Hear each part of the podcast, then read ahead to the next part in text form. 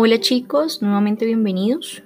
En este capítulo escucharemos la biografía de Annelise Marie Frank, más conocida como Anna Frank y que fue muy famosa por su diario. Nace el 12 de junio de 1929 en Frankfurt, Alemania. Era la segunda hija de Otto Frank y Edith Hollander.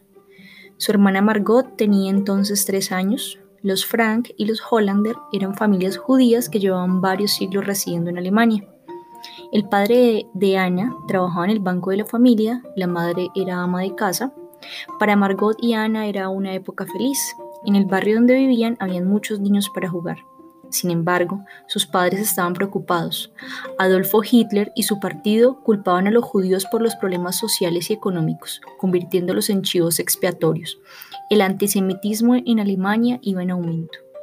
El 12 de junio de 1942, Ana Frank cumple 13 años y por tal motivo le regalaron un diario.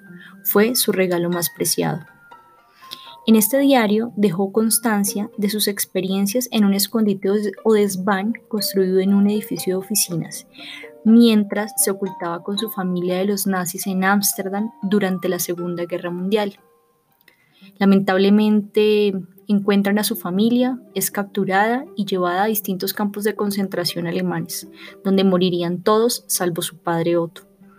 Ana fue enviada al campo de concentración nazi de Auschwitz el 2 de septiembre de 1944 y más tarde al campo de concentración de Bergen-Belsen, donde falleció de tifus a los 15 años.